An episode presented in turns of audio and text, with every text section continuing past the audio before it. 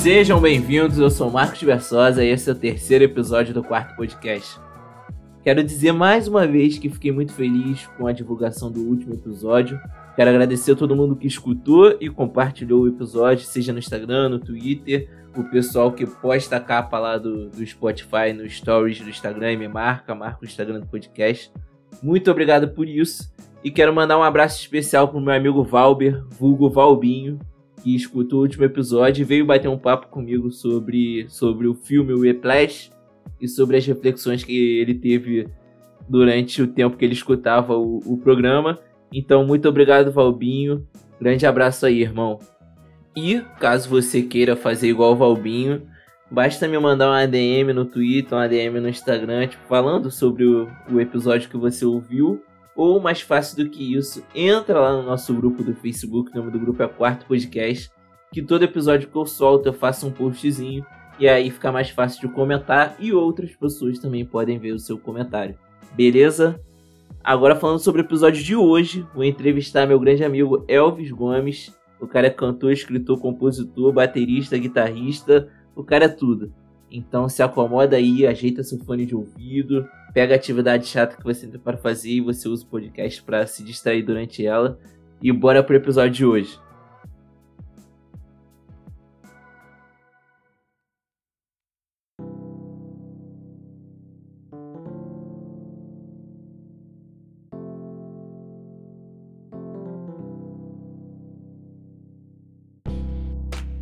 Pela primeira vez na história do quarto podcast, a grande história de três episódios, temos um convidado.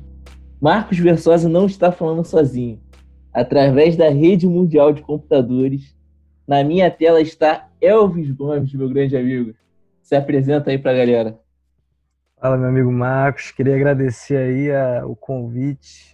Uma honra. Eu escuto esse moleque falar de fazer um podcast há muito tempo e agora ele está fazendo e me chamou para participar. E me apresentando, eu tenho 22 anos, sou formando em psicologia, estaria mais formando ainda se não tivesse a pandemia. e eu sou artista, eu me considero artista, demorei para me considerar, mas agora eu me considero, eu acho que sou artista de dois lados, assim, tem o um lado de, da escrita, de prosa, que eu escrevo crônicas, contos e alguns projetos de livros, e também eu faço músicas, tenho uma, uma banda e algumas ideias de projeto solo, mas eu acho que o que realmente me torna um objeto de interesse para o Marcos é o fato de que eu não sou bem sucedido em nenhuma dessas tiras. mentira, mentira, mas. É, eu acho que... as piadas autodepreciativas. não, pô, é só porque eu acho que é interessante ver uma pessoa que está tentando, tá ligado? Justo. E tem aqueles que entrevistam quem está dando certo e tu quer saber a perspectiva de quem está dando certo e de quem está tentando dar certo. Pode ser que uma vez me entreviste de novo, tá ligado? É, já, já temos a história. Já temos a história. é maneiro essa parada aí que tu falou de, tipo, alguém que tá tentando e alguém que tá, tá arriscando, porque você é a primeira pessoa que eu vi, tipo, que, assim, pensava a parada e tocou o projeto. Então, tipo, eu nunca tinha visto ninguém tocar um projeto assim, ah, vou escrever um texto, vou ter uma banda. Tipo, uhum. Eu lembro da época que tu tava lá aprendendo a tocar bateria, tu queria aprender, queria tocar bateria lá na, na sala de música da, da, uhum. da escola. E tu, tu queria fazer a parada e fez, tá ligado? Então, tipo, uhum. eu sempre tive essa parada de, de querer ser, ser um artista, de querer ter algum talento, de uhum. querer falar com as pessoas através de alguma forma. Mas eu nunca conseguia. Então, tipo, eu admirava essa parada, que tu conseguia, tipo, escrever um texto e, falar, e o texto uhum. ficar entendível e fazer coisa com que as pessoas tipo, sentissem a mesma coisa que tu tá sentindo. Mas uma parada curiosa é que você também é a primeira pessoa que eu vi escutando o podcast. Eu já sabia, eu já sabia o que era podcast, mas eu lembro que o pessoal ficava te zoando, pegava lá o, o 131, o 37, botava o seu fonezinho de ouvido. O que, tu escutava de podcast naquela época? Cara, eu só escutava o do Jovem Nerd mesmo, tá ligado? Só, tipo, só esse, assim, é. E, e, mano, eu era, eu era muito castrado por isso. Tipo, ninguém entendia. Por que, que tu ouve isso, cara? Por que, que tu ouve isso? Mano, e foi a mesma coisa. Nessa época também, eu ouvia Los Hermanos. Aí geral falava, essa bandinha aí. Depois, parecia que três, dois anos depois, geral tava ouvindo e eu não ouvia mais, tá ligado? fico puto com isso. Eu sempre pego os bagulho antes, sou gastado e depois pois tá é. geral fazendo bagulho. Virar moda na parada. Tu escuta podcast hoje ainda? Tipo... Cara, muito pouco. Voltei recentemente só porque eu tô fazendo exercício lá e eu acho que é um momento propício para fazer. Faço inclusive, escuto inclusive com o nosso grande amigo Roberto, né, que a gente sempre escolhe um é. podcastzinho para ouvir e escuta junto. Mas como ele tem mais repertório disso, ele indica e tal. Maneiro, maneiro. E cara, tipo, como esse programa aqui o nome do programa é Quarto Podcast. Porque é, ah. quarto, porque é uma parada intimista, tipo, uma ah. parada que, pô, quando tu quiser, tu tem o teu tempinho ali, tipo, dá uma ah. relaxada, dá uma. Dá uma, uma ah, nem sei como é que fala, tem uma reflexão. E uhum. no meu primeiro episódio, eu contei um pouco da minha história, contei da minha infância ali, da época que eu morei em Dublin. É, a galera ah. achou que era mentira, mas não era, só é. era um pouco diferente a minha Dublin. Genial, genial esse título. Genial. E, cara, queria que você contasse um pouco ali do, do Elvis pequeno, do Elvin. Beleza. E antes de você contar um pouco desse, desse Elvis pequeno, desse Elvis criança, da infância do Elvis ali em Mesquita, eu quero fazer a pergunta que todo mundo já deve ter te feito. A pergunta que eu te fiz no, quando eu te conheci, que é, o seu nome é Elvis por causa do Elvis? Bom, mano, vamos lá. Começando pelo nome, né? Que é uma das primeiras coisas que a gente tem. Bom, cara, tem a versão. Tem duas versões dessa história aí. A primeira é a versão que eu ouvi minha vida toda. E tem a versão que eu ouvi com meu pai bêbado. Que é a verdade. então, a versão que eu ouvi minha vida toda, né? Foi que meu pai gostava do Elvis e tal. É, minha mãe não era nem tão fã assim, mas era algo que meu pai gostava bastante do Elvis Presley, né? E aí. É, pronto, herdei o nome, tá ligado? Tipo, eles queriam já que o primeiro filho não fosse Elvis. Aí nasceu minha irmã, mulher, tá ligado? Mas não recebeu Pode o nome crer. de, sei lá, Marilyn Monroe, não. Mas. E aí foi isso que eu acreditei minha vida toda, e foi isso que eu respondi até, sei lá, eu tenho uns, não sei, 18 anos, não sei quando é que foi que eu tive a revelação. Mas meu pai estava lá bêbado de vinho, provavelmente algum galhoto seco. E aí. e aí ele falou que estava ouvindo Love Me Tender quando eu fui concebido. Não vou, não vou diminuir aqui o nível do teu podcast, falando em outras palavras. Mas a história é essa. Fica à vontade, fica à vontade. Eu fui concebido ao som de, de Elvis Presley, é por isso que. isso é meu nome. Podia ser pior, cara. Podia ser pior. Não, é. Eu achei justo, achei justo. Isso não então, quer dizer que uma... eles não gostavam também. Não quer dizer. Não, exatamente. Tanto que tava lá homenageando esse momento íntimo. E essa é a história do meu nome que eu tenho que carregar aí toda vez que falam, perguntam, ei, como é que se chama? Tem que lembrar da, dessa imagem aí. Mas é o fardo que cada um carrega. Não, é. justo, justo. Pais, pais são pessoas. Mas e aí. Elvis pequeno, Elvis criança. É, sobre isso, cara, tipo, você tava até falando assim que gostava disso, de, do fato de eu tipo, ter um, uma ideia de um projeto, eu tocar para frente, tipo, rápido assim, pensar e fazer. Eu acho que eu tive muita tipo facilidade com isso, assim, porque na minha família eu tive tem muita referência, tá ligado? Para o tipo de coisa que eu faço. Por exemplo, música. Meu pai era baixista a vida dele toda. Ele teve banda, tocou e tocava na igreja e tal. Então, tipo, eu cresci com um amplificador em casa, com um baixo pendurado. Então, tipo, foi meu avô também, ele tocava muito bem, tá ligado? Ele era um violonista absurdo. Inclusive, eu tenho é, ideia de fazer um projeto solo meu, assim, sem precisar ficar esperando da banda pra. Da, pra quem não conhece, minha banda é Ventilador de Teto, o Marcos está usando a blusa dela agora, mas eu tenho ideia de fazer um projeto solo que, inclusive, vai, tipo, homenagear meu avô, tá ligado? O apelido do, do meu avô era Dandão e eu queria fazer um Dandinho, tá ligado? Porque, tipo, eu via meu avô, meu avô tocando muito, ele tocava muito, e ele, tipo, tinha um jeito que ele tocava umas músicas de um jeito assim que ele cantava e todo mundo ria, tipo, ele tinha, eu acho que muita coisa que eu herdei dele, tá ligado? Então, eu acho que muito do meu lado artístico vem de família. É, e meu próprio nome, né, cara? Tipo, na, na psicanálise que eu estudo, a gente vê muito isso de de transmissão é, geracional, assim, o que, que, o que, que as gerações vão transmitindo para as próximas, assim. E, e, a gente fala muito de como o nome carrega isso, tá ligado? Por que, que você tem seu nome, por que, que as pessoas têm o nome delas. Eu tenho o nome de, de, de um artista, e meu pai uhum. ainda tinha aspirações assim, musicais. Então, tipo assim, eu acho que eu acabei. Você acaba é, recebendo essas heranças, tá ligado? Então, eu acho que muito dessa minha parte de, de facilidade musical, porque eu me considero, tipo, muito que eu tenho muito mais facilidade com música do que com escrita. E eu acho que eu valorizo mais escrita por isso, porque é um processo mais árduo para mim, tipo, parar para escrever um texto, porque não, porque eu acho que eu não tenho isso com tanta facilidade quanto é com música. Uhum. Eu sempre tive um ambiente me facilitando isso, tá ligado? Mas a minha avó também, ela sempre foi muito de escrever. Tipo assim, ela, ela sempre leu muito a Bíblia e tudo mais e escrevia, por exemplo, ah, sei lá, um texto sobre amar a família, um texto sobre perseverança. Então ela tirava os pensamentos dela de, de, certos temas e isso foi sempre uma forma dela de, de, de, se expressar, tá ligado? Então acho que eu tive muito isso, assim. É, essa minha facilidade de colocar as coisas para frente é muito por ver as pessoas fazendo isso na, enquanto eu crescia, tá ligado? E, e acho que a história do Elvis Pequeno começa por aí, porque tu falou sobre isso antes não sei mais sobre o que eu posso falar sobre mim. Eu sei que eu tenho um, um talento que eu sempre queria ter expressado, ter, queria ter trabalhado, mas não pude, que é o de, de atuar em teatro, tá ligado? Eu sempre quis, mano. Sempre quis, assim, É uma outra frente que eu queria. É, essa Demais. parada que eu já quis também.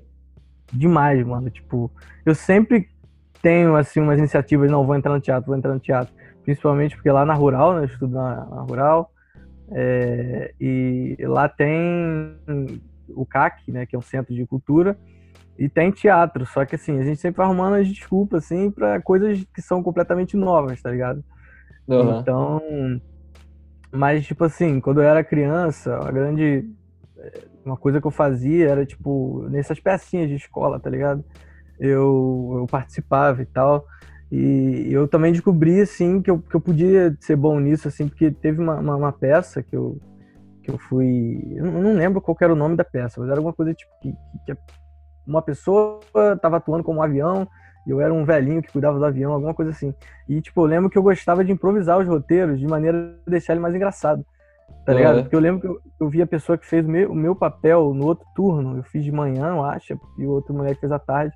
E eu ficava incomodado em como ele seguia o roteiro, tipo, à risca. Então acho que isso já vem muito de criança, assim, de eu sempre querer pegar as coisas e fazer da minha maneira, tá ligado? Uhum. Eu acho, acho que. Tu... Essa parada que tu falou aí do, do, de tornar engraçado, tipo, isso aconteceu uhum. muito comigo também, porque, por exemplo, quando eu, quando eu tava na igreja, eu fazia. Já fiz várias peças de teatro da igreja. E, tipo, tinha as peças que era, tipo, meio que comédia mesmo. E, uhum. cara, sempre tinha um improviso. Eu lembro que, a, que eu fiz uma peça que, que eu era. Eu fazia um papel meio de lerdão. E aí o figurino foi até uma camisa do Pedro II para dentro da calça. E, é. e mano, eu chegava lá com óculos, né, e tal. E começava a conversar com os amigos que os caras eram mais descolados. E eu espirrava, e isso meu óculos caía. Sendo que na hora da peça o óculos quebrou, irmão. Tipo, não, não era para ele ter quebrado. E, tipo, quando eu comecei a falar, ai, meu óculos quebrou aqui, não sei o quê. Aí eu mostrei pra, pra plateia, assim, pra igreja, então, geral caindo de rir. Eu falei, cara, é maneiro, tipo, é, é, é, um sentimento maneiro de tu fazer o pessoal rir. Mas... É, mano, eu acho que quando você Fala consegue, tipo, se expressar e eu acho que isso é muita diferença, assim, porque tem gente que, por exemplo, escreve pra, pra si escreve para tirar um sentimento de dentro de si, para falar sobre alguma coisa, para organizar a cabeça. Mas quando você tem é, o objetivo de, de mostrar isso para as pessoas, tá ligado? É sempre com o intuito de que você consiga afetar as outras pessoas também. Uhum. Você fez algo que te afetou, ou algo que. alguma coisa na tua vida que te afetou e você passou por um papel, por uma música, um filme, alguma coisa, depende, depende de qual tipo de arte você faz. E quando você vê que isso é capaz de, de, gerar uma reação em outra pessoa, isso é meio que viciante, tá ligado? Porque tu percebe, yeah. tipo. É, é, como se fosse aquela sensação, tipo, eu sou real, tá ligado? Eu sou capaz de ser afetado e afetar outras pessoas. Então, eu acho que isso é muito motivador, assim. E eu acho que isso pode ser uma coisa que você vai acabar percebendo também com podcast, assim, porque é um lugar que tu expressa tuas ideias, tá ligado? Aham. E quando começa a aparecer as pessoas, pô, concordo muito que tu falou tal, e tu falou tal, e Pô. tu lembrou disso, eu já pensei sobre isso. É um, é um negócio que começa a mudar a sua vida, tá ligado? Você pensar que tipo, você não tá, so, tá sozinho no que tu pensa, no que tu faz. E que tu tem uma opinião também, que, tipo, essa Exatamente. parada de afetar outras pessoas é, é real. Quando, quando a pessoa mandou pra mim, caraca, me dei. Pô, Aham. o moleque, por exemplo, no primeiro podcast, ele falou assim: Ah, cara, quando eu entrei na FRJ, eu senti a mesma coisa. Tipo, duas pessoas falaram isso. Eu falei, caraca, tipo, eu falei, cara, eu quero mais disso. Eu quero, tipo, Aham. Vai- tipo, se identificando com a minha história, mais gente, tipo, se identificando com as coisas que eu falo, porque essa troca, tipo, é o que, que vai alimentando. No segundo episódio, eu gravei, tipo, já falei, cara, ficou uma merda. Mas eu falei, não, vou. É, tipo, eu, eu sou muito disso. É até isso que, que me deixa com medo, tipo, me deixou muito com medo antes tipo, de tocar esse Aham. projeto antes. Então, eu, eu falei, cara, tá uma merda isso aqui, não vou postar não. Mas falei, ah, não, vou postar assim mesmo, porque Aham. me comprometi com o projeto e já vou desanimar no, no segundo episódio. Aham.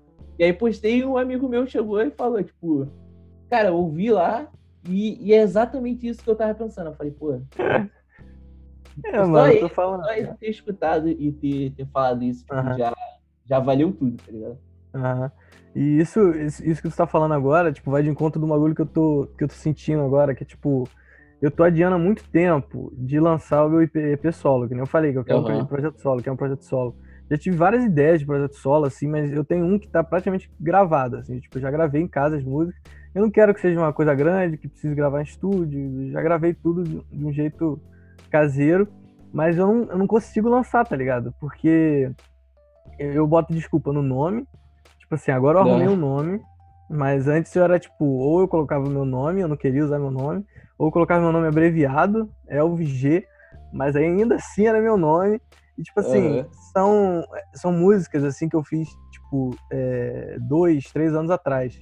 E essa era uma época que eu escrevia, tipo, sobre, sei lá, frustração de relacionamento, essas coisinhas adolescentes, assim. E, tipo, por mais que eu goste muito das músicas hoje, eu ainda gosto das letras, eu ainda gosto das músicas. Elas falam um Elvis que eu não sou mais, tá ligado? Então eu fico, entendi. por que, que eu vou lançar um negócio que eu não me vejo mais? Ainda mais com o meu nome. Ou ainda mais É. homenageando meu vô com um bagulho que não sou eu mais. Tipo assim, músicas que eu gosto, mas que, sei lá, perderam um efeito pra mim. Então, aí, tipo, tu, é muito. tu, tem, tu tem medo de soltar e as pessoas acharem que você é ainda aquele É, eu, nossa, das músicas. É, ainda mais quem, tipo, acompanha pela VDT, pela minha banda e tal, e, tipo, vê, pô, eles ainda estão falando disso. E, tipo, Aham. as músicas que eu tô escrevendo hoje falam, sei lá, de vida matrimonial, de emprego, de futuro. Eu tô falando de bagulho assim, sei lá, escrevi uma sobre. Preocupações É, da vida ontem- adulta. É, eu escrevi uma sobre, tipo, se a gente tivesse uma visita extraterrestre, como é que a economia ia se beneficiar disso? Então, tipo, eu tô escrevendo. Eu tô escrevendo um bagulho, sei lá, tentando olhar tudo que não foi escrito sobre. E, e falar sobre. E frustração de relacionamento certamente não é isso, tá ligado? Aham. Então, é mais aquela parada, tipo, é o que todo mundo fala pra mim, ah, você tem que botar no mundo e é isso. É, dá, dá uma breve explicação, quem quiser entender. Ah, mas eu não, mas, eu- mas é eu não gosto desse negócio de ter que me explicar, tá ligado? Aham. Não, eu, eu, acho, eu acho horrível também. Tipo, É, tu tem que fazer e o bagulho tem que falar por si só, eu acho. É, e deixar claro. Mas aí, É. tipo, a gente, por exemplo, tu tem 22 anos, eu também tenho 22 anos. Aham. Se a gente for falar da nossa vida inteira, tipo, não tem uma, uma vida tão grande. E Uhum. aí o ensino médio, tipo, passa a ser tipo, um- uma pequena parte da nossa vida que interfere bastante no- na continuidade dela. Então são três Aham. anos que, tipo, formam o teu caráter ali, tipo, moldam um pouco sobre quem é você. Aham. Não totalmente, mas moldam. E aí eu queria, tipo, voltar lá, já que a gente tipo, estudou no, no ensino médio junto. O Elvis que entra lá no, no ensino médio, tipo, ele já era esse cara artista, tipo. Eu já sei que, que na infância você já tinha contato com música, já tinha contato Aham. Com texto, mas você conseguia, antes de entrar no ensino médio, tipo, no momento que você entra, você já expressava isso ou isso foi foi sendo criado ali naquele, naquele espaço de tempo? Então, cara, é, eu já tocava, né? Eu já tinha, inclusive, a minha guitarra de hoje, que é uma semiacústica linda, vermelha, adoro essa guitarra. É bonita é... mesmo, se for que eu tô pensando. É, ela mesmo. E, tipo assim, mas eu não tinha exatamente uma banda. Eu tive algumas tentativas no fundamental ainda. É, eu tive uma banda, uma banda não, tive, fiz uma música com um amigo meu, que eu lembro que a gente tava puto com uma menininha, numa mostra de dança que teve com nossas respectivas menininhas que a gente gostava na época. É, e a gente fez uma música puto com isso. Ela era, era só mais uma em um milhão, nunca vou esquecer, tipo, do primeiro refrão que eu fiz na minha vida. Mas, assim, eu sempre tentei escrever, tá ligado? Nunca deu muito certo. E também tive uma banda, acho que no nono ano, né? Que já tá pro ensino médio. Os moleques do curso de inglês que eu fazia. Porque tinha uma amostra de talentos lá e a gente tocou, tipo, muito esquisito, tá ligado? Tipo, baixo, guitarra e o maluco que canta mal cantando. Tipo assim, mas a gente se divertiu, tá ligado? Mas, tipo, o nome era Boys of Terraço, porque a gente ensaiava no meu terraço aqui. Boys of Terraço. Mas, tipo assim, eu sempre tentei, tá ligado? Eu sempre tive muita vontade de fazer isso. E aí foi no, no Pedro II que eu meio que encontrei o espaço ideal, tá ligado? Porque tem muita gente com essa vontade de fazer, fazer arte lá, né? Acho que foi a primeira vez que eu tive contato, sei lá, com gente que pintava, que, que ah, fazia esse monte de tipo de coisa e que gostava de mostrar isso pro mundo, que não fazia só como um hobby, fazia como, sei lá, um, um compromisso, tá ligado? De, de uhum. ser artista, entendeu? E eu acho que isso motivou, motivou muito também. E tu acha que, tipo, antes de, antes de você entrar na produção, porque eu comecei, tipo, a ler o, o, as paradas que tu produziu, tipo, só na época do Pedro II pra frente. Então, ah. tipo, nem sei se tu postava alguma coisa antes disso. Ah. Mas como é que vai, vai surgindo, tipo, agora focando um pouco mais da, da parte da, da de você escrever crônicas e uns textos, eu lembro que você até tipo, começou a escrever um livro, eu li uns capítulos uhum. iniciais lá, tipo, uhum. era parada meio apocalíptica. Como é que isso tu. Mesmo. Como é que tu foi, foi desenvolvendo isso? Foi na época do ensino médio também, tipo, que você começou a, a desenvolver essa parada de escrever? Ou foi antes e você só foi aperfeiçoando, tipo, os aprendizados que ia tendo? Cara, eu acho que eu comecei a escrever junto que eu comecei a ler, tá ligado? Foi tipo uns 14 anos. Eu lembro que minha irmã, ela me incentivou, incentivava muito a ler porque ela lia muito, tá ligado? Minha irmã, ela foi a pessoa que eu conheço que uma das pessoas que eu conheço que mais leram na vida, tá ligado? Se tu vê o tamanho dos livros que ela já leu, eu fico assustado. Tipo, eu não li tanto quanto ela e eu escrevo. Era para ser uma, mais objetivo meu ler também. Mas, assim, eu, eu acho que por assistir muito filme, assim, uma coisa que te inspira muito a querer criar coisas, assim você consumir arte em geral, tá ligado? Você vê série, você vê filme, você, se você tem um pouco de lado artístico, você começa a pensar, pô, por que, que eu não faço uma também? Por que eu não uhum. pego minhas ideias e faço uma também? Então eu comecei com isso bem cedo, assim, mas a história é bem merda mesmo, tipo, eu lembro de um, de um, de um pós-apocalipse, que eu sempre tentei muito escrever pós-apocalipse. Um antes desse ainda, que tu falou, que eu escrevi, sei lá, um capítulo, e lembro que minha, minha irmã riu quando leu, e, tipo, eu falava, eu tava falando de um, de um filho, assim, e o pai morria, e eu escrevia, tipo, ah, o pai estava lá e ele morreu, tipo, eu falava como se não fosse nada. E aquilo me afetou, tipo assim, é, realmente não é só escrever uma história, mas é, é. escrevê-la de maneira a, a impactar, afetar, uhum. ou ser coerente com o sentimento da realidade. Então, esse tipo de coisa, assim, tipo, foi um pouco antes do ensino médio. Mas acho que no ensino médio eu fui ganhando mais, tipo, foi criando um contorno, assim, do que eu escrevia, tá ligado? Como que é o Elvis escrevendo ao invés de só tentando vários bagulhos. Entendi. E... Então acho que foi meio que no ensino médio assim que eu fui é, ganhando esse contorno para tudo, né? Para música, para para escrita também. E qual você considera, tipo, se, se você considera algum, tipo, o melhor texto que você já escreveu, que você terminou de escrever e falou assim, cara, pô, essa, esse texto aqui ficou da hora, tipo, vou ter o orgulho de, de postar ele. Cara, eu acho que nada que tá lançado, eu sempre posto, o que eu o que eu não gosto tanto assim. Tipo assim, eu posto o que eu acho que é bom pro pessoal ler, achar engraçadinho, achar interessante.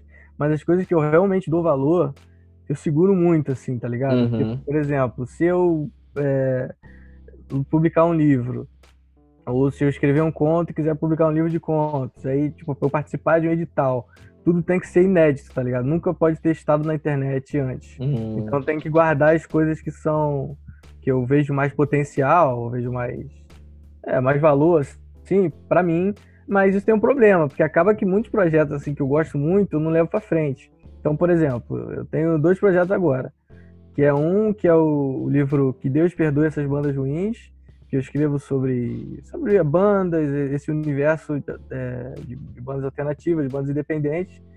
E eu tenho, sei lá, acho que 12 a 14 contos escritos por um total de 18, assim, que eu tenho todas as ideias que eu, que eu quero passar para texto e eu tô quase terminando, tá ligado? Mas eu nunca terminei, então uns três anos. Uhum. E eu lancei, sei lá, no máximo um ou dois, é, mas o resto eu quero guardar, tentar tudo pronto para poder transformar num livro. E eu acho que assim, eu tenho contos muito bons dentro, dentro desse. muito engraçados, assim, sei lá. De, dos maiores comédias que eu já fiz na minha vida estão dentro desse livro. Eu tenho, eu tenho um conto que é só uma banda tentando ir pro seu primeiro show fora do estado e o carro dando ruim direto. Tipo, o carro é, pifa, o, a, roda, a roda fura, depois o motor começa a sair fumaça, Putz. e depois fica de noite, o carro não tinha farol para isso. Tem alguma coisa de real nisso? Não... Tem muita coisa de real. Tem, né? casa do show que a gente fez em São Paulo, e 4 horas da manhã, quando a gente tava voltando de madrugada, pros moleques trabalhar de manhã ainda, o carro deu ruim e não parou de acelerar, tá ligado? No meio de uma serra. E a gente teve que empurrar até um telefonezinho de, Pra ligar pra um reboque e levar até o. Nossa! E tudo isso 4 horas da manhã, tá ligado? Caraca. A gente só queria tocar umas musiquinhas pras pessoas e isso rolou. e eu falo disso, eu falo dessa sensação de que, tipo, é, a gente só queria fazer as músicas e sair, mas aí do nada a gente tava é, no meio da rua, tipo, 4 horas da manhã, empurrando o carro no meio de uma serra, tá ligado? Então, tipo, é bizarro como que as coisas se transformam, mas. Enfim, tem muita coisa real que eu, que eu exagero, tá ligado? Uhum. acho que eu faço muito isso na escrita, assim, que é tipo pegar uma historinha real, sei lá, eu tô no ônibus e sem querer minha, bo minha boca encosta no braço de uma pessoa. E aí eu crio uma história sobre como a pessoa pode interpretar que eu tô beijando ela, que eu tô fazendo uhum. alguma coisa. Pô, mas então, isso é maneiro. Isso é... isso é... maneiro. Tipo, essa parada de, de valorizar, dar uma valorizada assim no, nos acontecimentos cotidianos, eu acho. Exatamente. Eu acho muito bom. Tem um amigo meu que ele, que ele também tenta escrever algumas paradas, música, textos, e ele falou de uma técnica de, de você se desbloquear criativamente, que é você, tipo, uma, uma das etapas, uma das possibilidades, uma das dicas, é, tipo, você pegar algum texto seu, alguma música, você pegar algum fator, sei lá, vergonhoso disso e você extrapolar ao máximo, tá ligado? Uhum. Então, tipo, você exagerar ao máximo. E ele falou, pô, isso me lembrou de uma música que você escreveu, que é uma música que não tá lançada ainda, que o nome dela é Pornificado. Que ela fala basicamente sobre, tipo, olha os versos que ela, que ela tem. É, como é que é? Estou pornificado, sempre olhando bunda na internet. Então, tipo, só uma música que eu escrevi. E no final eu fico repetindo várias vezes. Punheteiro, punheteiro. Então, tipo assim, eu, eu queria falar sobre, um, sobre, sei lá, pornografia. Eu queria falar sobre esse tipo uhum. de coisa. E, mas eu não queria falar de forma que fosse dramática. Tipo assim, ah, é tudo tão ruim. Eu queria falar de forma que... Tá ligado? isso aí, irmão. É, tipo, como afeta é as pessoas naturalmente, sim. Como afeta os consumidores e também falar das coisas de forma diferente. Eu acho que o papel do artista é trazer isso de uma forma que ninguém nunca fez antes, tá ligado? Eu tinha dito, né, que são dois projetos de livro. Esse foi o, o primeiro, que é sobre, que é nesse universo de bandas e tudo mais. E são contos, são histórias curtas. E o outro, que é meu xodozinho, o segundo, é um livro mesmo, um romance, uma história única. Se chama Cinema Pornô. Já dá pra ter uma ideia, né, sobre o que é contar só rapidinho meio que a descrição dele. É sobre um, um vendedor, o narrador protagonista é um vendedor de sex shop que trabalha na sex shop do tio dele. E até aí é só isso, ele também é viciado em pornografia, essas coisas assim. E tudo muda quando um, um produtor de pornô vai na loja para querer usar a loja como um, um, set, né? uma locação para o filme que eles vão fazer. É, mas aí o tio dele, o tio dele é radicalmente contra, porque o tio dele não gosta de pornografia. E aí tem até uma discussão, tipo, ah, como é que você vende uma boneca inflável da Juliana Paz para um, um, velho, mas não, não, aceita que gravem um pornô na, na, sua loja? E aí tem toda uma discussão anti-pornografia e tudo mais, e uma coisa que é bem debatida durante o livro. E o, o personagem dá um jeito de fazer essa gravação na loja no sigilo, escondido, sem o tio dele saber, num horário, num horário diferente, essas coisas. E a partir daí ele começa a se envolver com pornografia de fato. Tipo, ele deixa de ser um punheteiro no quarto dele para ser um punheteiro nos bastidores de, de, de, filmes pornô. E aí, não só isso, porque depois ele começa tipo, a trabalhar como assistente de produção nessa produtora, é... mas ele também começa a pensar, por que, que eu mesmo não faço, tá ligado? Porque, por que, que eu mesmo não faço uma produtora? Mas aí ele entra meio que num mérito de. num assunto que, tipo, ah, não posso fazer desse jeito porque as pessoas vão ver mal, vão abominar. As pessoas da minha idade, as pessoas da, da que eu conheço vão achar isso ridículo e nem vão topar fazer. É... Então ele tenta dar um jeito de driblar esse cancelamento, tá ligado? Ele tenta fazer uma produtora de pornô que é ah, conceitual, que é artística, que fala tipo que tem que explorar o corpo, a beleza do corpo, que tem que quebrar o tabu do sexo, esse tipo de coisa, um negócio mais liberal, tá ligado? Então ele começa a produzir, fazer a própria produtora dele com esse pensamento e enfim, aí o livro vai por aí, tem essas meio que essas três arcos principais, que é a vida pessoal dele, o trabalho com é, com pornografia e o trabalho com pornografia, sei lá, cult, hipster. E então, é isso aí. Esses são os dois projetos, meus dois textos favoritos. Acho que eu diria que são esses dois, tá ligado? Tu falou, tu falou uma parada aí, tipo, dessa, dessa técnica do teu amigo, pra gente uhum. fechar esse, esse bloco aqui do, do Elvis escritor. É, Tu tem, tu tem alguma técnica além dessa que você utiliza? Ou, ou tipo, você realmente tipo, só senta e, e começa a escrever? Ou até curiosidade, tipo, ah, eu prefiro escrever no papel primeiro e depois digitar, eu já escrevo tudo uhum. digitado. Uhum. Tipo, como é que é teu, teu processo de, de escrita? Cara, eu sempre tentei ter, seguir dicas, seguir técnicas, e nunca consegui, tipo, nunca deu certo nenhuma para mim. Eu, eu eu sinto que eu tenho que reconhecer as fases que eu tô, tá ligado? Por exemplo, agora eu tô numa fase de fazer música. A gente conversou mais cedo, né? Eu falei que, tipo, agora eu tô nesse período de, sei lá, duas semanas para cada quarentena, toda a, a, amputação criativa que eu tive nos primeiros três meses, que não conseguia fazer nada, não conseguia escrever uma linha, uma palavra, começar nada, agora veio tudo de uma vez. Então eu tenho que reconhecer quando eu tô numa fase de fazer música, ou quando eu tô numa fase de escrever texto, ou quando eu tô numa fase de só consumir coisas que eu posso usar depois para produzir, entendeu? Tipo, sei lá, uhum. fase de ver filme, de ler as coisas, de jogar, fases assim que eu não me forço a produzir nada. Isso também pode gerar uma certa frustração quando eu não consigo fazer absolutamente nada. Mas eu acho que a minha técnica que eu fui. A única técnica é essa, tipo, de eu passar a ter clareza de, de qual estado eu tô agora. É, das minhas fases, desses ciclos assim de, de criatividade.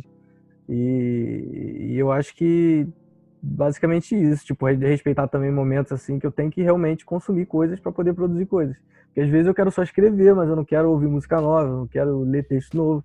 Mas isso faz parte, tá ligado? Por exemplo, esses dias eu comecei a ouvir forró, comecei a ouvir. É, eu vi que tu tava postando no Instagram. E, e aí, tipo, ba baião. E eu fiz um forró, eu fiz um baião, tá ligado? Eu fiz um funk. E, tipo, a gente da VDT tá tentando fazer, tipo, é, se perguntar assim, quando a pessoa for ouvir VDT, tem algum gênero musical que não vai estar ali? E a gente tá tentando responder com, tipo, não, tá ligado? Todos os gêneros vão estar ali. Tá Daqui aqui. pra frente. A gente quer brincar, tá ligado? Porque é divertido, tá ligado? É, uhum. abre, muita, abre muita coisa que tu pode fazer também. Maneiro. E aí, ó, tô falando de VDT, encaixou certinho com, com, com o que eu já ia puxar aqui. É, beleza, tem o Elvis lá da infância, tem o Elvis da, do ensino médio, e aí a VDT meio que ela surge no ensino médio. Tipo, surge, Isso, né? lá na metade Beleza. do ensino médio. É, então, ela surge ali no ensino médio e eu acredito que, tipo, ela tenha uma importância grande, assim, na sua vida, tipo, uhum. De, de mudança e de, e de visão também, de futuro e outras coisas.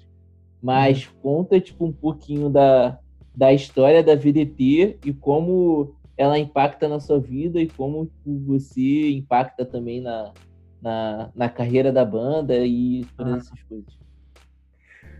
Bom, tipo, a VDT começou, deve ter sido em 2014, 2015, quando, sei lá, eu vi o Marcos, o Marcos é o, nós dois começamos a banda, eu vi ele tocando violão, eu sabia que ele gostava de Bob Dylan, e tal. E eu cheguei para ele, tipo, eu nunca tinha falado com ele na vida, tipo, e, e aí foi num dia que tava tendo uma mostra de talentos, acho que do segundo ano, e eu vi a galera tocando e eu falei, cheguei para ele e falei, pô, bora fazer uma banda, mano. E aí, tipo, ele nem me conhecia, mas a partir daí a gente começou a fazer coisa. Eu vi que ele já tinha músicas feitas, boas, e eu não tinha nada. Então, tipo assim, ao passo que ele já tinha uma, uma, um espectro artista, eu tava.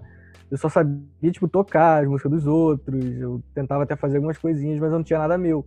E, tipo, tanto que foi, tipo, um, um parto, assim, pra eu começar a fazer músicas boas, de fato, assim, músicas que eu considerava boas e os outros também.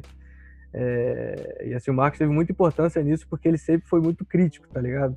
Então, uhum. tipo assim, eu fazia, um, eu fazia um bagulho, eu achava que era a melhor coisa do mundo, e ele falava, cara, isso aqui tá uma merda, tá clichê, tá senso comum, é, alguém já falou isso antes, não sei o quê. Então, tipo assim, eu odeio ele por isso, mas eu amo ele por isso também, tá ligado? Porque, uhum. porque ele me fez também enxergar as coisas com. Sei lá, não confiar muito em mim, é, só pra confiar no, no, meu lado que vale mais, tá ligado? É, pra aprender a ter um filtro maior e esperar mais de mim, não confiar no, em fazer pouco. Uhum. Fazer é, pode crer. Enfim, é, e aí a VDT nasceu disso, assim, a gente começou a fazer as músicas por ali, por 2015, 2016. A gente lançou o EP foi o quê? Em 2017 e o álbum em 2018. E tipo assim, é, realmente, tu fala que foi tipo um divisor de águas e realmente foi, porque porque antes assim, eu, eu por exemplo, o que eu fazia antes mais era escrever textos, sei lá, postar no grupo da escola, postar no meu no feed do meu Facebook. E isso tinha um certo. As pessoas reagiam de certa forma, mas ainda era aquela coisa, tipo, passar a mão na cabeça. Tipo, pô, legalzinho seu texto. Ah, gostei do seu texto. Aquela coisa, tipo, ah, tô te apoiando aqui, valeu. Mas eu acho que com a VDT, é, quando você, tipo, você bota o negócio pra fora de você, tipo, não é o Elvis, é uma banda. O Elvis juntou certas pessoas, nós juntamos certas pessoas e estamos fazendo algo fora disso. E aí começa a chegar pessoas que tu não conhece, tá ligado? Eu acho que é aí que o negócio vira real, quando você começa a ser é, reconhecido, as pessoas elogiam ou falam, pô, vi sua banda e é uma pessoa que tu não conhece ou que tu conhece de vista. E aí o negócio começa a nascer de verdade, eu acho que é nesse momento. E aí, tipo, é, eu acho que foi muito importante, porque, tipo, quando a gente lançou o disco da VDT, por exemplo, eu achava que a, minha, que a VDT era a melhor banda do Brasil, tá ligado? Que a gente fazia. O debut? Porque, é, porque, tipo, a ah. gente tem é, Ken Reeves, que é um punk, junto com o Nu, que é um indizinho dançante, e Karina, que é uma música extremamente fofa, e Hipster, que é uma música melancólica. Então, tipo, a gente, a gente sempre teve essa visão da diversidade dentro de um álbum, assim, de fazer uma montanha russa de emoções e de, de, de coisas que você tá ouvindo. E aí depois eu comecei a pensar, cara, esse disco não é tão bom assim, tá ligado? Principalmente por causa do, do, do de críticas que a gente recebe. E tem muita gente que gosta do disco, gente que gosta de todas as músicas, independente de qual é o estilo que ela gosta, ou seja, a pessoa que gosta de Ken Reeves e Karina ao mesmo tempo. São músicas extremamente diferentes. Eu, eu, eu, curto as duas. É. Então, tipo assim, mas quando mas tem aquele momento que eu começo a desacreditar das pessoas. Porque primeiro elas falam, pô, eu gosto dessa banda. E aquele momento que elas falam, eu gosto dessa banda, eu falo, mas não tô nem aí, tá ligado? Eu tenho que fazer melhor que isso. Porque senão acho que eu acabo, vou acabar fazendo a mesma coisa, tá ligado? Eu tenho que começar a achar que eu não entreguei algo que era bom o suficiente. Eu tenho que melhorar, senão eu acabo ficando na zona de conforto. E eu acho que foi, sei lá, entre 2018 e 2019 que eu entrei numa. numa. Como é que eu posso dizer? Não gosto de falar a palavra crise existencial porque ela é muito banalizada, mas uhum. é isso aí. Tipo assim, eu, eu, eu comecei a pensar, meu Deus, cara, não acredito que eu lancei essas músicas no mundo. Elas são muito ruins, assim. E, tipo assim, eu fui do, do, achar, eu fui do achar a melhor coisa do mundo para achar que era a pior coisa do mundo. Muitos reflexos de, tipo, tipo assim, com a banda a gente teve uma visibilidade boa por causa do Twitter, que a gente fazia piadinha, era engraçadinho. É. E aí, isso acabou trazendo umas certas pessoas que não gostavam disso, achavam irritante. Eu acho que era, tinha, fazia um certo sentido, assim, um modo das pessoas acharem isso. Eu lembro, é... teve, teve uma estreitinha, né, no, no Twitter. É, teve vamos As indiretas. Mas então, teve essa época assim, eu me achei, eu, eu, eu ficava na defensiva total, tá ligado? Tipo, ah não, eles estão errados, eles não reconhecem uma banda tentando fazer as coisas darem certo, eles querem ficar no anonimato sempre. Então eu, eu, eu, ficava na defensiva até o momento que eu falei, pô, e se eu não tiver que ser tão exagerado assim, fazer piadinha o tempo todo? E se eu realmente tiver que conduzir uma banda de uma maneira diferente, que não seja totalmente sustentada no humor e memes e Twitter. E aí foi que entrou, tá ligado? A depressão da banda, que a gente não sabia mais o que fazer. A gente tinha feito uma turnê que deu certo e tal. E aí, 2019, no passado, né? A gente fez outra comemorando um ano do disco e a turnê foi meio que mais flopada. Tipo assim, ela pagou suas contas. Uhum. Assim, que a gente gastou, a gente foi pra Curitiba, que foi mais longe que a gente já foi. Mas foi, tipo, muito à risca, tá ligado? Tipo, na primeira a gente saiu lucrando e nessa a gente saiu pagando as contas, mas acabando que saindo prejuízo, porque deu tudo errado. Esqueci a guitarra em outro estado, tá ligado? Putz! o carro deu ruim. Então, tipo, teve esses Mercúrio retrógrado total aí, que deu, deu tudo errado. Mas foi numa fase assim que eu já tava bem descrente. Mas é, tipo, a frustração ela sempre vem para criar uma, uma coisa no, nova, tá ligado? Que foi que é essa fase que eu acho que eu tô agora. Que é mudar completamente o jeito que eu componho, tanto liricamente quanto instrumentalmente, que é tipo, sei lá, falar assim, e se eu fizer um brega? E se eu fizer um forró? E se eu fizer um, sei lá, um axé, tá ligado? Se eu fizer. Porque, tipo assim, eu, eu considero que as músicas que eu lancei até agora são muito gringas. Eu peguei, uhum. eu chupei completamente de bandas indies, a maioria, é, gringas, assim. E eu acho que não faz sentido eu estar no Brasil e só fazer, só usar fórmulas fora do, do, do meu país, assim. E aí eu acho que agora isso já tá criando um novo artista, tá ligado? Eu tô criando coisas completamente diferentes e que eu tô me orgulhando muito mais, tá ligado? Então, Diria que... que é menos hipster. Cara, com certeza. Mas, tipo, a gente ainda tenta, obviamente, deixar as coisas com a cara da VDT. Por exemplo, eu não vou fazer um forró puramente forró. Eu faço uhum. um forró que do nada entra um negócio esquisito no meio. Então, é, é realmente trazer as coisas pro, pro nosso universo também. É... Então, acho que... E eu acho que esse processo, assim, ele acompanha muito a minha vida no geral, tá ligado? Que é, por exemplo, eu tive essa crise existencial aí com a VDT, com as composições e tudo mais. E isso acabou passando pra minha vida no geral também, tá ligado? Que foi o momento que eu saí da zona de conforto de, sei lá, só ir para as aulas da faculdade e eu comecei a procurar um estágio, eu comecei a, entendeu? Tipo, eu tentei amadurecer em todas as eu tive forças para vontade, é, motivação para amadurecer em todas as perspectivas da minha vida. E também me encontrar no que eu estava fazendo, por exemplo. Eu, eu só ia para faculdade, ia para as aulas, tirava notinha boa, que não, que não adianta de porra nenhuma. E aí eu comecei a estagiar com saúde mental, assim, que é o que eu quero levar pra minha vida agora, até uh, daqui diante. Que é tipo no SUS, trabalhar com pessoas assim, psicóticas, assim, eu trabalhei com crianças que eram psicóticas, autistas, então, tipo assim, essa necessidade de eu falar, tipo, de eu ter percebido que eu, fa eu faço músicas, estava fazendo músicas que não me é, representavam mais. Então, uhum. o que, que me representa agora? Tipo, se isso aqui eu não me encontro mais, o que, que eu me encontro?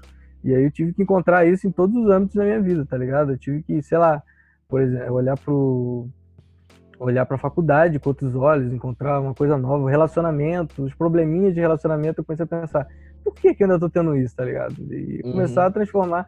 Por isso que eu falei até que hoje eu tô escrevendo sobre é, matrimônio, tá ligado? Tipo, pô, se casar, ter uma casinha, benefícios fiscais, esse tipo de coisa, tá ligado? Então, eu acho que porque é, não é só por causa da VDT, né? Mas por causa da idade em si que é, vai, isso. Vai rolando, Mas, tipo, um amadurecimento. É. Cara, eu comecei, comecei a trabalhar nesse emprego novo, tipo, e aí é meio tipo, relacionado com, com investimentos.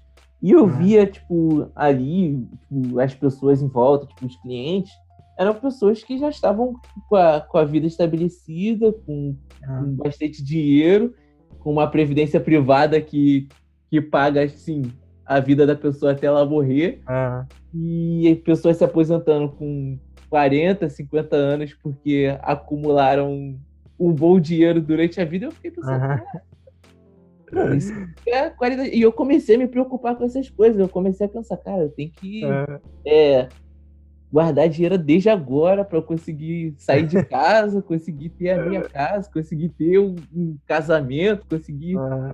Fazer as paradas. E quando tu, tu vira essa chave, vai, vai amadurecimento. É uma coisa também, tipo, da faculdade. Pô, mano, no momento que eu olhei assim, pensei, cara, eu preciso terminar a faculdade, tipo, Uhum. eu comecei a enxergar com, com outros olhos também. Tipo, eu ia pra, pra faculdade muito mais focado.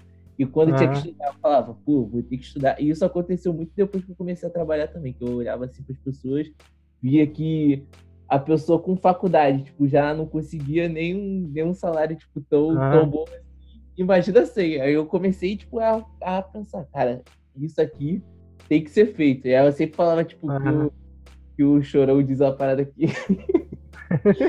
que ele diz na música, às vezes faço o que quero, às vezes faço o que tenho que fazer. E tem coisa que realmente a gente tem que fazer, cara. Aham.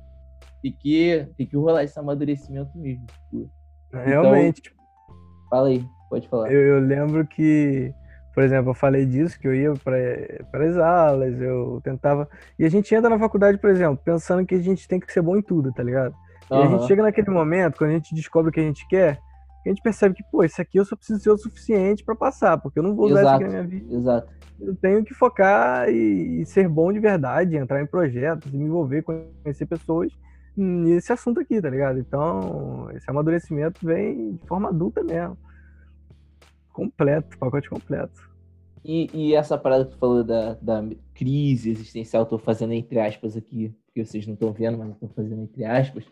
É, é quanto tipo, tu acha que, que é desse, desse amadurecimento da idade, quanto também do, do lançamento tipo, do, do, do disco, e aí tipo, vai se distanciando tipo, da euforia do lançamento. E claro, tipo, pô, Uhum. quando tu lança, tipo, vem, vem gente falando o tempo inteiro, caraca, ouve isso aqui, ouve isso aqui. Tipo, Aham.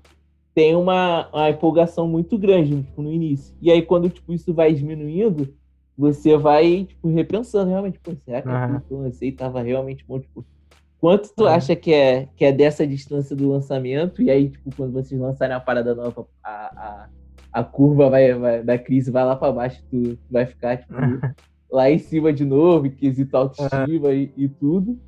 E, tipo, é o balanço. Tipo, quanto tu acha que é desse, desse distanciamento de lançar alguma coisa nova pro, pra, pro amadurecimento mesmo, tipo, da idade?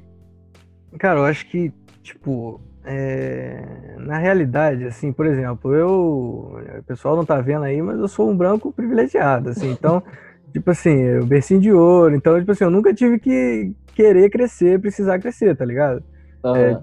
Para muitas pessoas isso chega como uma chega naturalmente como uma necessidade assim tipo ah eu tenho que às vezes sei lá pessoas que têm que crescer de verdade virar adulto aos 15 anos aos 14 anos Sim. e, tipo assim eu não tinha essa necessidade porque assim tipo eu fui, seguindo minha vida tranquilamente parecia que tudo já estava formadinho ah vou fazer é, a escola depois vai, vai ser uma, um colégio federal e aí a faculdade federal isso meio que já estava alinhado para mim então eu meio que não vi uma necessidade de mudar minha personalidade, melhorar meu jeito de ser, ou ter comportamentos mais, sei lá, que eu, que eu acho que eu me orgulharia mais. Então, então acho que o fato da, da- é- essa questão tipo de eu, por exemplo, eu achava que era tudo assim, a BDT eu tinha lançado tudo ali, era fantástico. E você só espera críticas positivas. Então, quando vem as críticas negativas, isso começa a mexer em você. Primeiro você tá em negação, você acha que é burro, não entendeu? Nada a ver. Mas depois tu fala, porra, será, viado? Será que é? E aí, primeiro, e aí vem a aceitação e depois vem o desespero, porque aí é quando tu eleva a crítica ao máximo. E, tipo, realmente pode ter que uma pessoa não gostou e outra pessoa seja a música favorita dela, mas tu vai acreditar sempre na pessoa que não gostou, gostou. e tu vai ficar paranoico com isso. Tu Mas é pensando, necessário. O que, que eu posso fazer É, pra aquela pessoa gostar? Aí tu. É necessário, exatamente. E aí, eu acho que acabou que o fato, tipo assim, porque você lançar música, você lançar um disco pro mundo, por exemplo, significa que você vai estar aberto a críticas, assim. Por exemplo, se eu, se eu boto um, um textinho no Facebook, as pessoas provavelmente não vão criticar, elas vão concordar ou não e tudo mais, mas não, vai ser uma crítica ao texto. É, assim como uma música que eu, que eu posso postar no meu feed. Mas a partir do momento que você lança pro mundo e fala, ó só, eu sou mais um, essa é mais uma das bandas que você pode escutar, além de todas as outras milhões. Aí você se Uhum. coloca num lugar de comparação, num lugar de, de, de, de, de até uma certa hier- hierarquia ali, porque a pessoa pode ouvir outra banda em vez de ouvir a sua. E vem É. até do momento que tu falou de, de se considerar artista, né? Do, do é, exatamente. Porque quando você é só um amigo, tipo, que, que faz uma musiquinha ali, beleza? Tipo, não, agora quando você se, se impõe e fala, cara, eu sou um artista, tô, tô produzindo aqui música, tô produzindo textos. Aí, tipo, as pessoas já, já olham com, com outra parada e falam, já não vem tanto comentário bonzinho, porque tu entra lá no, no, mesmo nicho que, que a galera que já tá lá na frente, que já tá famosa. E tá? aí começa a dificuldade, que é tipo, você realmente tem que lidar com o fato das pessoas talvez de que você não vai agradar a todos, ou que vai agradar não muito, é, que vai agradar pouco, tem gente que vai gostar um pouquinho, vai gostar mais de outra música. Então, tipo, sai aquela aquela expectativa alta e se torna muito baixa e depois realista, tá ligado? Vai, vai sintetizando. É... Mas eu acho que o que, que, assim, isso que eu falei, que veio esse amadurecimento, mas eu acho que o fato de jogar uma coisa para os outros me darem uma resposta, tipo, é praticamente você colocar sua imagem ali e falar assim, apontem o dedo para isso, tá ligado? Então acho que eu cobrei muito de minha maturidade nesse momento que eu falei, porque eu senti assim, meu Deus, tem muita gente olhando para mim, tá ligado? Nesse uhum. momento que eu tava ouvindo, recebendo muitas críticas negativas, assim, que eu plantei muitas coisas também, muita tretinha e tudo mais. Tanto que não foi só uma reformulação. É a cena, é a cena. É, com ela. Foi uma reformulação humana, assim. Eu comecei a pensar em mim como outra pessoa. Tipo, cara, tem que parar de fazer essas merdas tem que ser a pessoa mais gentil, tá ligado? É, e aí isso foi mudando tudo, mano. Sério mesmo. Mudou, foi entranhando em tudo. Entendi. Cara, agora, tipo, saindo um pouco de VDT, voltando mais pra Elvis. Uhum. O Elvis hoje faz psicologia. Uhum. Como é que surge essa parada aí de, de querer estudar psicologia e como é que tem sido até o momento? e o que, que você pretende utilizar disso pro, pro seu futuro, tipo? Bom, é, eu demorei para saber o que eu queria, assim, mas caiu de mão beijada para mim, assim. Porque, tipo, eu entrei no, no, ensino médio querendo fazer engenharia mecânica, e aí no começo dele eu queria engenharia... Você e nosso amigo Quiroga.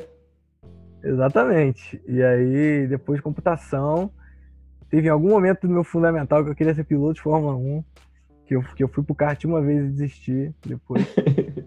é, mas aí já tinha quadro pendurado de Ayrton Senna no quarto, aí foi, já, já criei a expectativa.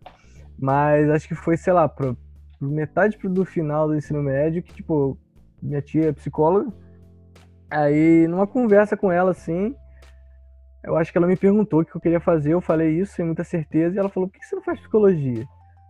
E aí ficou na minha cabeça, tipo, por que, que eu não faço psicologia? Realmente, eu nunca tinha cogitado isso. Eu comecei a gostar muito da ideia. Porque eu me considero uma pessoa é, ridícula no quesito manual das coisas. Se eu fosse fazer engenharia mecânica, eu tava ferrado, mano. E, tipo assim, eu aprendi a amarrar um cadastro com 14 anos, mais ou menos. Eu ainda demoro hoje.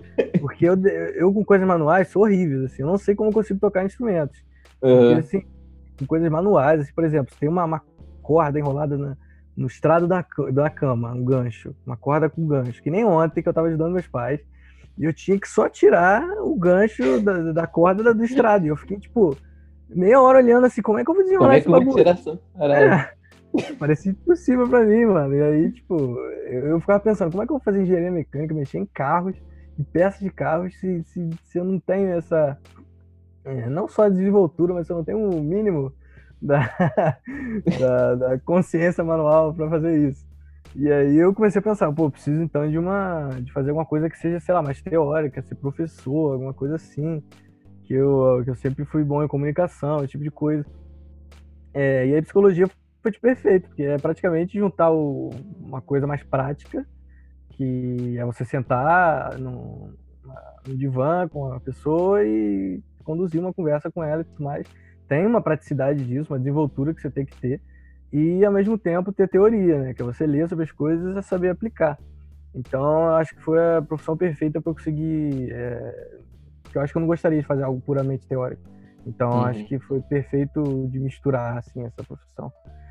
E como eu falei, tipo assim, eu encontrei muito é, em psicologia quando eu fiz esse estágio no CAPSI de Campo Grande. CAPSI é um, é um eu esqueci qual que é o Centro de Atenção Psicossocial.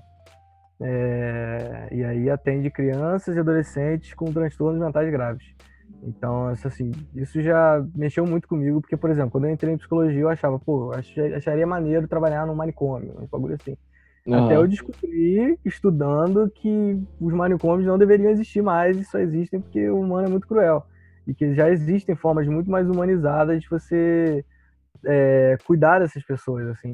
E tanto no âmbito assim, psicológico mesmo, você estar com elas, você fazer um, uma certa eu não gosto de dizer psicologia porque é um tratamento. Eu também não gosto de usar a palavra tratamento porque parece que as pessoas estão doentes. Mas... Uhum. Tem, várias, tem várias coisinhas que você tem que tomar yeah. cuidado. Mas é, existem formas de cuidar dessas pessoas diferent, diferentemente agora, tá ligado? É, isso me inspirou muito, assim, porque é uma forma. Você tem que ser criativo o dia todo, tá ligado? O tempo todo quando você tá trabalhando com essas pessoas. Porque se você tá trabalhando com pessoas é, entre aspas, normais, assim, no consultório, é, meio que você sabe o que fazer, assim, porque você meio que vive no mesmo universo dessa pessoa, mesmo uhum. que você uhum. não vive o mesmo problema, tudo mais, o seu universo psíquico é praticamente o mesmo, assim.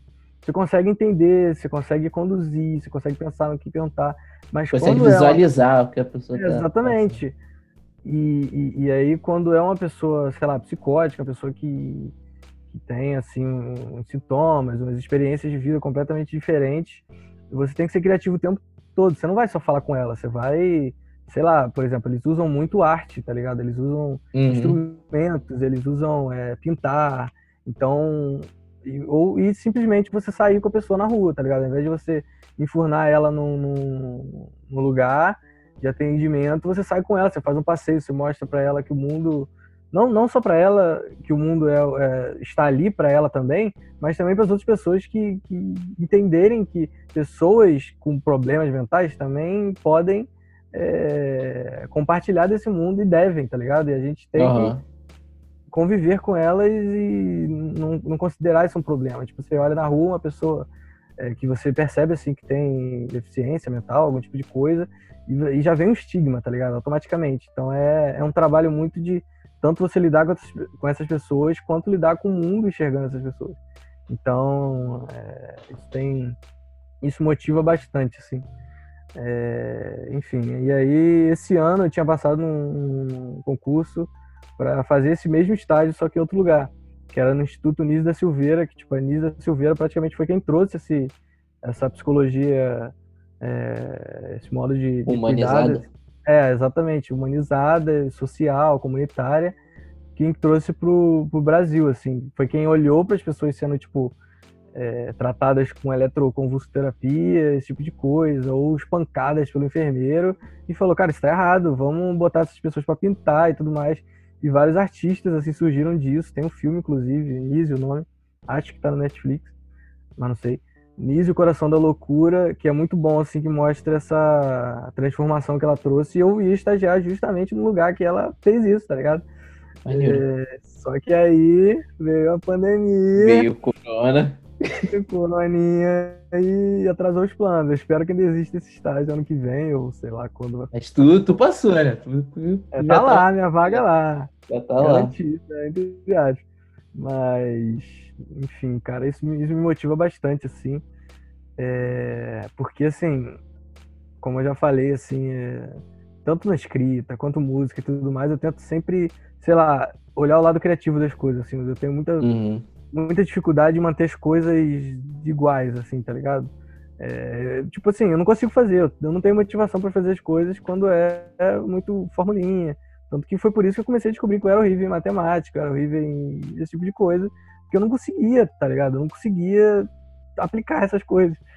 Mas e até, tinha... até tu descobrir isso, né? Tipo, que Exatamente. realmente tu não precisava ser bom disso tudo. Tu uhum. passa várias paradas na cabeça e.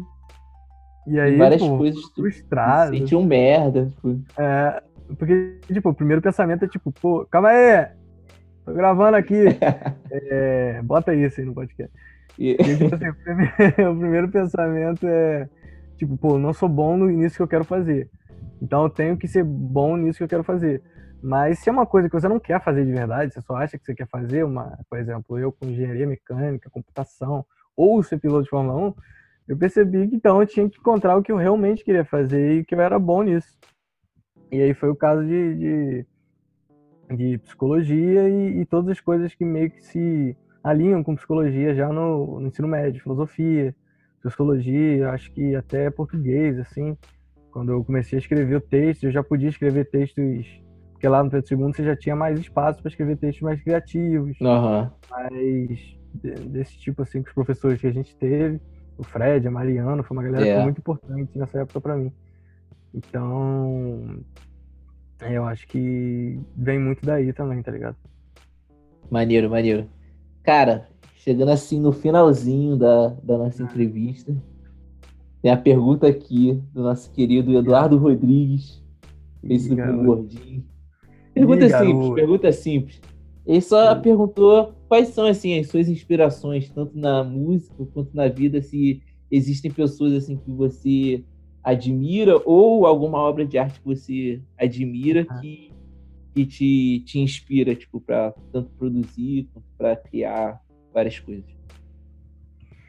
Bom, vou falar primeiro de escrita. Teve um, um, um autor que ele foi muito importante assim para mudar radicalmente tudo que eu tentava fazer quando eu escrevia, que foi o Chuck.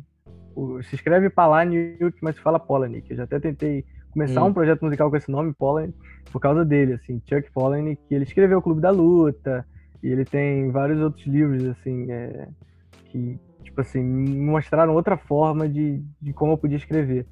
Então, mas se eu for ler, eu já tentei reler coisas dele hoje, não desce mais para mim. Tipo assim, eu acho muito ainda.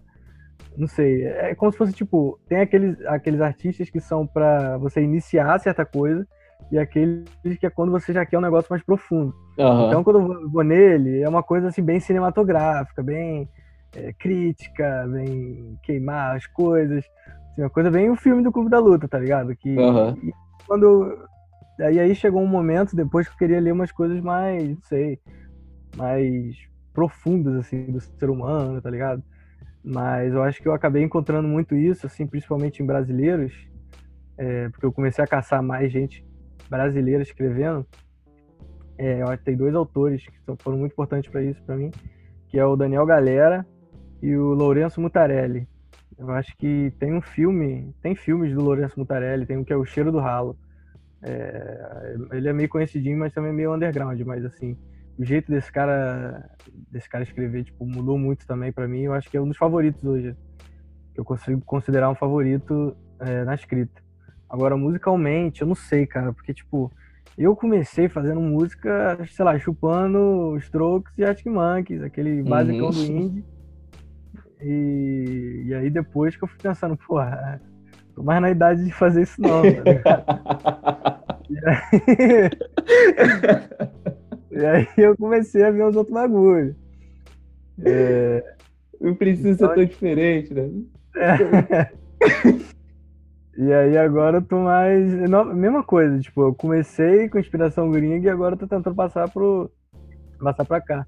Então agora eu tento ouvir, eu ouço muito, eu acho que eu pego muita inspiração, tipo, de seu Jorge, Jorge Ben, e agora eu tô tentando ampliar isso para umas coisas mais uns forrozinhos, tá ligado? Os aviões, os aviões do forró. Eles não vão ser, tipo, a inspiração principal, mas, tipo, eu vou uhum. tentando pegar coisas assim brasileiras mesmo. Pra... Mas é doideira que, que esses caras, tipo, do, do forró, muitos deles, tipo, são, são absurdos musicalmente falando. Sim, mano. E eu, eu, eu escuto isso e eu percebo assim como que, tipo, quando, sei lá, você ouve só rock, você menospreza, sei lá, o forró, uhum. o pagode, o samba. É, e quando você vai ouvir, você fala, cara, tipo, eu, eu não consigo tocar as músicas deles, assim. Tipo assim, eu faço uma música com dois acordes da música toda repetindo. E aí eu tenho que tirar do cu uma forma de, de fazer umas, sei lá, umas é, variações durante a música, porque eu, sei lá, tenho só isso de acorde pra usar. E aí você vai ouvir um Gilberto Gil da vida, e, e é bizarro, mano, que o cara bota 10 acordes numa, num verso, tá ligado? Uhum. E, e é engraçado que o Tim Maia era o oposto disso. Sossego, que é tipo a minha música favorita dele, tem um acorde a música toda. Ela fica em dó com sétima a música toda.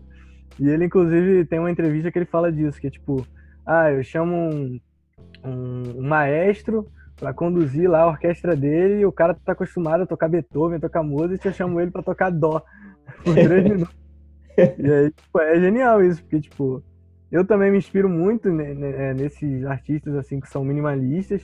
Tem também, tipo, Velvet Underground, do Low Reed, que ele tem muito isso de que, tipo, dois acordes é o ideal, três é aceitável e quatro já é muito. Quatro é jazz, ele fala, é. quatro é de jazz. Hum. Então ele tem essa. É, não, não é exatamente isso, mas ele fala alguma coisa assim. E eu levei muito isso no começo da, da, minha vida criativa e agora eu tô tentando esquecer um pouco, porque, pô, se você pega inspiração brasileira, é impossível você fazer música com dois, três acordes, porque o pessoal não, não, não economiza, tá ligado? É... O pessoal não quer saber de simplicidade, não. É, é, mano. Meu Deus, mano.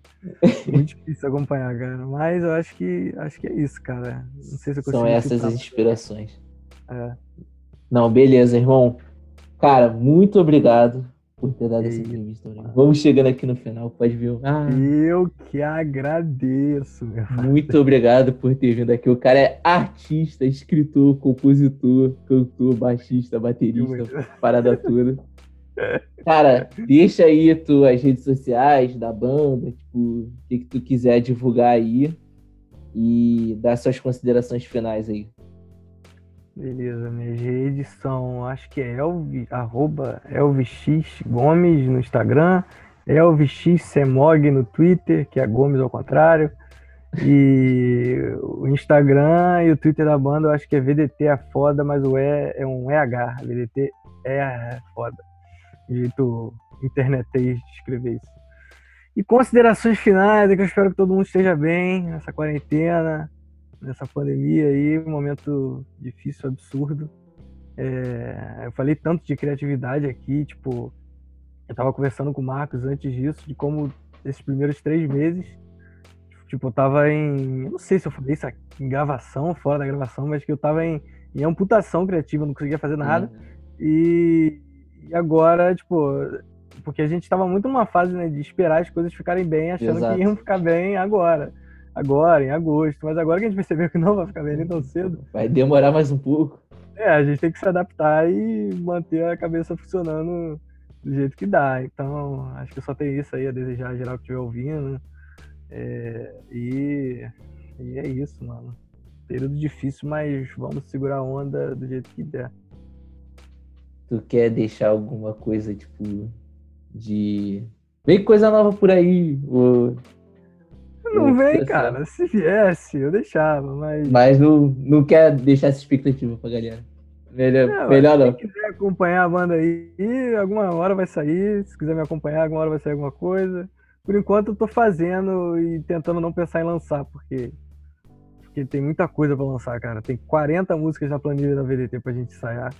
40 ou 50 músicas, que eu e Marcos a gente ficou surtado de repente de fazer música. Caraca. E e tem aquela. A gente precisa esperar um tempo até descobrir o que, é realmente bom. Uhum. A gente acha que tudo é bom no começo, depois vai. As coisas, algumas vão envelhecendo mal, outras continuam boas, então. Tem que deixar um pouquinho afastado é. ali, depois tu volta, dá uma revisitada. Engavetar o negócio. E a gente também tá dando vapo em algumas que é tipo, porra, a gente adorava essa música, mas.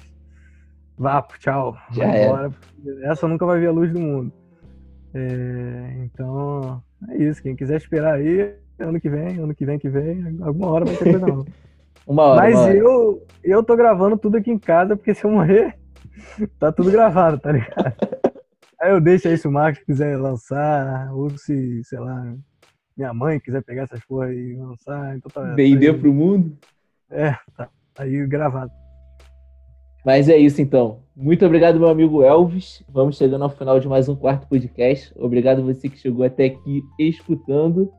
Compartilhe esse episódio no Instagram, no Twitter, seja onde for. Entra lá no nosso grupo do Facebook, o nome do grupo é Quarto Podcast, vou fazer um post sobre o episódio.